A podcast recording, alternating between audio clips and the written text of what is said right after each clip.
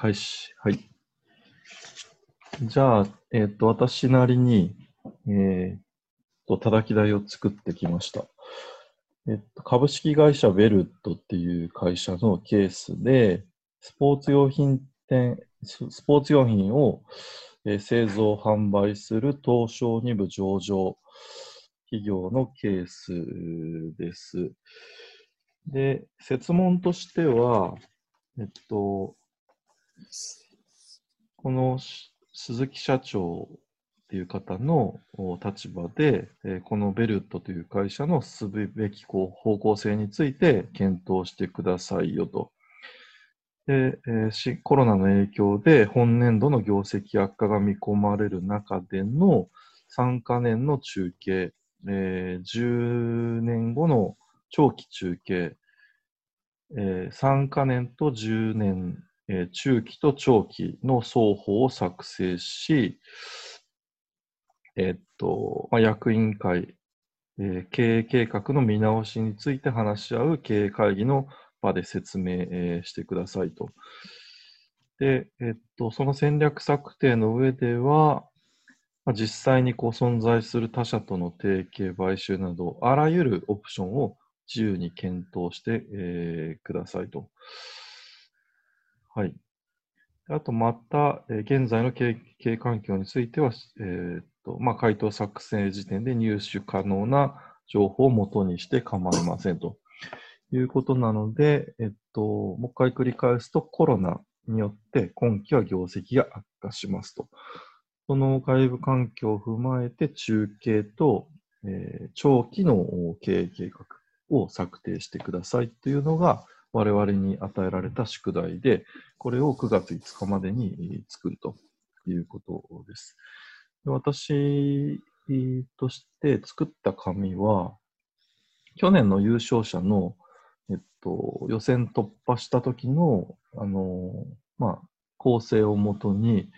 作っていまして、で、構成としては、まずまず最初にこう、提案、提案の用紙を持ってきてまして、それがまず一つ。で、そこからこう、中身に入っていって、外部環境、それから内部環境、それから打ち手、まあ、戦略オプションですよね。あと、組織っていうのがありました。ので、えっと、提案の内容と外部環境、内部環境。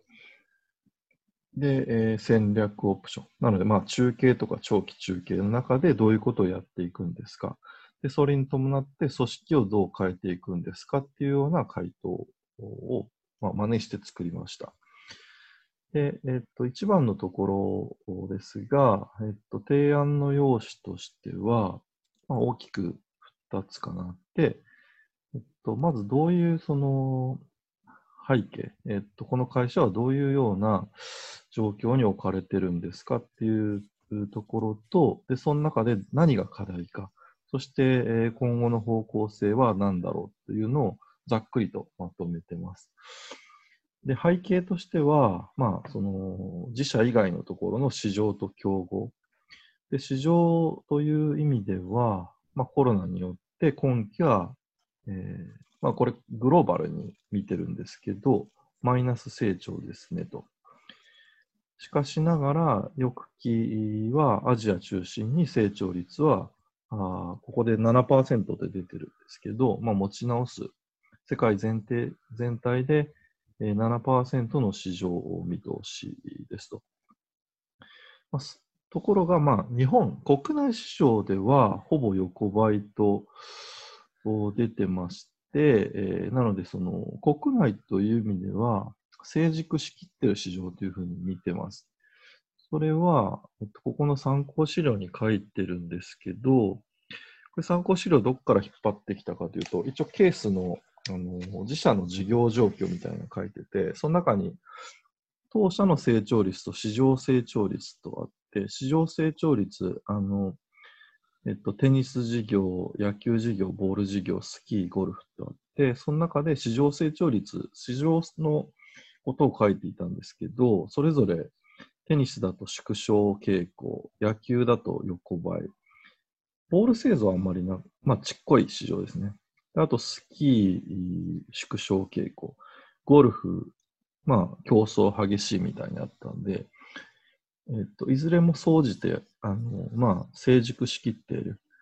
需要がその供給に対して大きいっていうよりも、まあ、供給の方が大きくて、物が、あなんだろう。なかなかこう、その需要と供給を比べると供給の方が大きいみたいな、まあ、そんな市場であることが読み取れました。で、そんな中で、その成熟市場においては、その、まあ、作ったら売れるっていうような状況ではないので、これ、牧田先生の授業でよく出てくる図なんですけど、ちゃんとこう、お客さんのニーズを捉えられるかどうかっていうのが、あの、成熟市場においては大事だよということです。で、この、競合他社を見てみると、あのこれもケースのどっかに書いていたんですけど、直営店とか、この電子、えー、小取引市場を拡大しています。当社もなんか EC、えあの電子小取引ちょろっとやってるみたいなんですけど、まあ、なんちゃってだろうなと思ってまして、なので、競合は直営、自分のところでその販売店を持っていて、お客さんとのあの、えっと、チャンネル、お客さんとの接点っていうのがありますと。なので、その卸通さずにお客さんのニーズを把握できるということの、そのバリューチェーンになっているというのが競合だと認識しています。で、えっと、それに対して、まあ、自社、まあ、この課題認識ですね。えっと、まずその自社の状況でか見ると、まあ、海外と国内で見てみると、海外15%、国内、えー、と85%ということで、まあ、基本的には国内主体ですと。まあ、ほとんど国内ですということです。で、えっと、まあ、コロナの影響を受けての財務ということで言うと、これ後で細かくご説明するんですけど、あの、こちらの右のあの損益計算書を見てみると、赤字になります、この会社は。あの、1億ぐらい赤字になりますね。売上が、あの、それぞれ、こう、減ってきますので、えーまあ、この売上っていうのは、あの、各地域の成長率っていうのをかけてまして、えー、まあ、売上が減って、固定費は、まあ、基本的にこれまで通りかかる。えっ、ー、と、借入利息もこれまで通りかかってくるという前提に立つと赤字になります。で、さらに、その、当社の販売っていうのは、直営をやってるっていうのは記載がなかなくて、スポーツ用品店主体と書いていったので、で、さっき言ったように国内の市場が成熟化していくということなんですけど、お客さんのニーズをちゃんと把握できるバリューチェーンになってるかというと、そうじゃないということなので、えっと、赤字なんですけど、その、海その国内は成熟している。で、海外の比率っていう、海外はあの成長を持ち直す市場が結構あるんですけど、海外の売上比率は低いと。で国内でガンガン売上が上がるかっていうと、おそらく先細るだろうということなんで、このバリューチェーンが、えっと、キーサクセスファクターに合ってないバリューチェーン。で、海外の成長率も取り込めない。まあ、こういうあたりが、えっと、課題だと認識してます。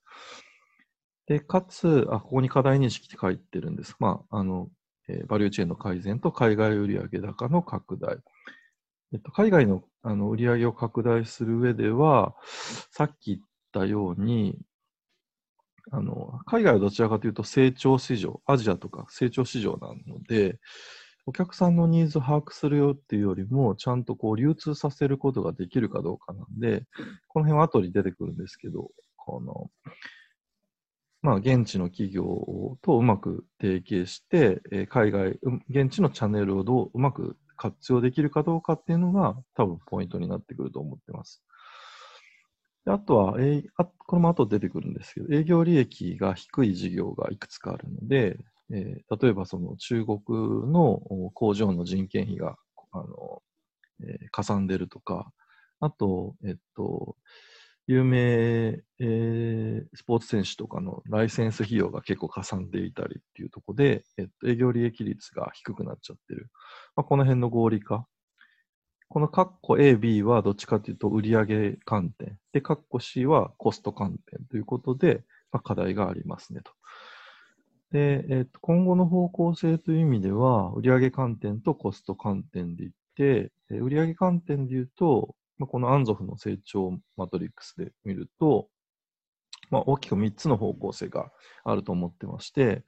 1つは、えっと、製品、新、既存事業が頭打ち。なので、新製品を開発する。で、新製品開発するって言っても、お客さんのニーズがわからないと、開発しても売れないので、まずはバリューチェーンを改善しましょうっていうのが一つ。右側の矢印です。で、下側の矢印、市場開拓。ここは、あの、海外の売上高を拡大しましょうねと。で、そういう意味では、海外の、えっと、企業とうまく提携して、えー、うま、物をちゃんと流せるような構造にしていく必要があると思っています。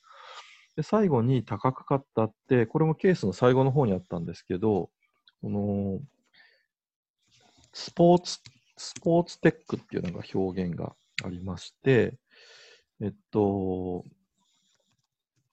まあ、IoT とか、えー、仮想現実、えー、まあ、なので、多分なんか僕が思いつく、この辺をぜひこうなんかご意見を後でいただきたいんですけど、今 e スポーツとかって結構流行ってると思うんですけど、あの海外に比べると日本の市場ってまだまだあの成長余地があると思ってまして、まあ、こういうようなあのスポーツテックへの進出っていうのをちょっと仮置きしました。この辺は多分いろいろ掘れると思います。あとはまあコスト観点ではさっき言ったような営業利益率の改善。っていうのが、えっと、提案の骨子です。で、ここからは、まあ、えっと、今申し上げたところの深掘りということで、えっと、外部環境からいくと、まあ、世界のスポーツ市場はこんな感じですよ。アジアの成長率は高いですよ。で、2020年は、えっと、まあ、特に北米欧州で、えー、6、7%ぐらい落ちるということで、えー、コロナの影響をもろに食らってますよねっていうこと。あとは、えっと、まあ、これはあんまり肝じゃないんですけど、あの、競技別で言うと、どこの地域が盛んかっていうのを置いただけなんですけど、まあ、テニスは北米欧州、バドミントンは欧州アジア、野球は北米アジア、スキー、スノボはアジア、で、ゴルフ市場は北米欧州。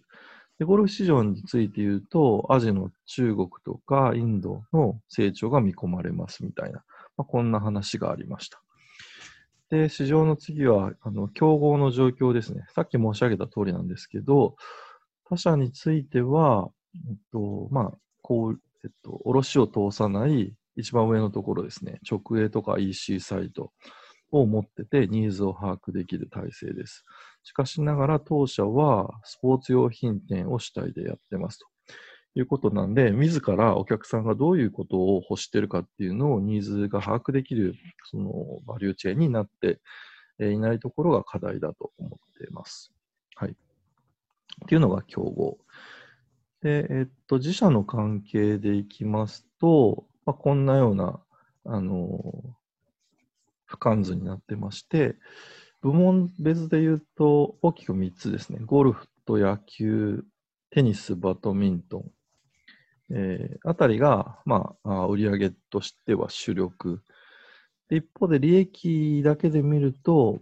えっと、ボール製造の利益が、えっと、これ、どのぐらいだったかな。結構、あの、まあ、ざざっくり見ても、あの、すごい高いことがわかります。で、一方で利益観点で言うと、えっと、まあ一応営業利益率のなんかその、見える化をしてるんですけど、営業利益率ベースでは、さっき申し上げたボール製造があ13%ぐらいか、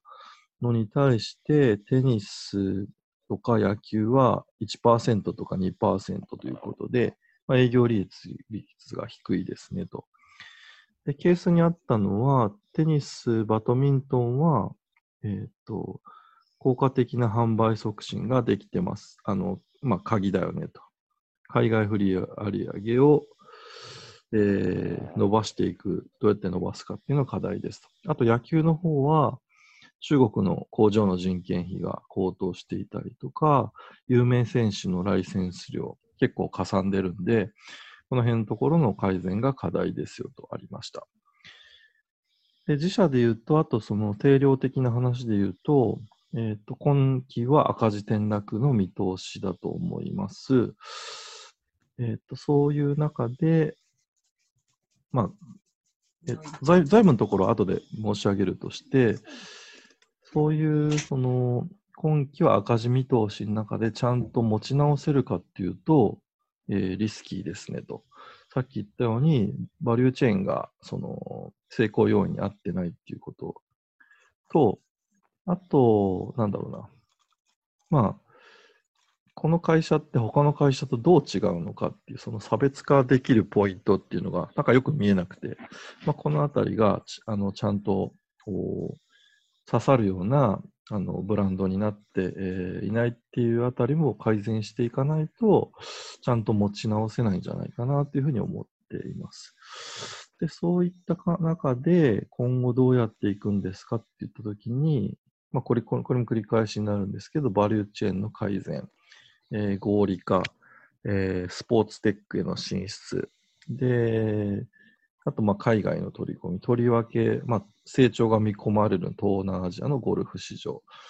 あと、差別当社ってどどこが違うんですかっていう差別化ポイントですね。で、組織で言うと、まあ、バルーチェーンを改善するので、それに合った組織の改革。あとなんか、その当社にクラフトマン、あの、まあ、匠の技術を持っている人材がいるんですけど、なかなか存在感が薄れてますねっていうのがあるんで、まあ、これをどう活用するかっていうのも、あの、鍵なのかなというふうに思いました。で、えっと、あと、ま、損益のところですね。私、えっと、赤字になるよって言った根拠を説明させていただきます。えっと、結論から言うと、このように、えっと、左側が2000、あの、直近の決算期。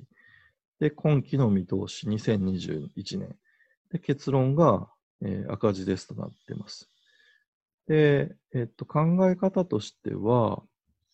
売上それぞれ、あの、売上、えー、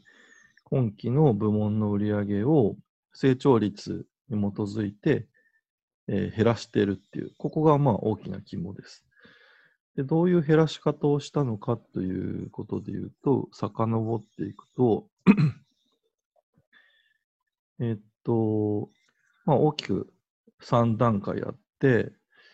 まあそれぞれテニス、野球、ボール事業、スキー事業、ゴルフ事業とあって、それぞれ国内、海外売上っていうのが出ていました。で、この海外売上のところをさらにえっと、地域別にも何パーセントですみたいなのが出ていたので、2020年の売り上げを、えっと、それぞれの国別に、えっと、分解することが、このケースから基づくとできました。ので、それぞれの国の、えっと、2021年の成長率、これも、えっと、ケースから読み取れることができて、2020年の見込みでは、北米でマイナス6%、欧州でマイナス7%、アジアでマイナス3%、で、その他でマイナス3%とあったので、それぞれの地域にこう当てはめてあげると、えっと、それぞれの地域での、えっと、今期の売上見通しが出てくるので、それを足し合わせたのがこの売上です。なので、えっと、まあ、前期、前の期と比べると、売上としては15億ぐらい落ちる見込みです。なので、この売上に対して、まあ、固定費は横引っ張り、で変動費を、えっと、変動比率については、えー、変動比率をこの売上高にかけてあげる。っていう感じで、えー、やってます。で、販管費も基本は固定費と置いてます。で、えっ、と、支払い利息は横引っ張り。法人税は一応ゼロにしてます。まあ、こんな形でやっていくと、今期はおそらく1億ぐらいの赤字になります。ので、えっと、まあ、損益の見通しをあの書かないといけないんですけど、一旦このあの2021年の3月期はこんな置き方をして、あとどういうふうに持ち直していくのかっていうのを、まあ、このさっき言ったような戦略に基づいて、えー、どれだけリーズナブルに描けるかっていうところが多分予選を通過できるかどうかのポイントだと思います。はい。一旦私のあの説明以上でして、あの確認とかなんかその、私こういうふうに解釈しましたとか、あればちょっとぜひこうイメージを膨らましていきたいなと思いますので、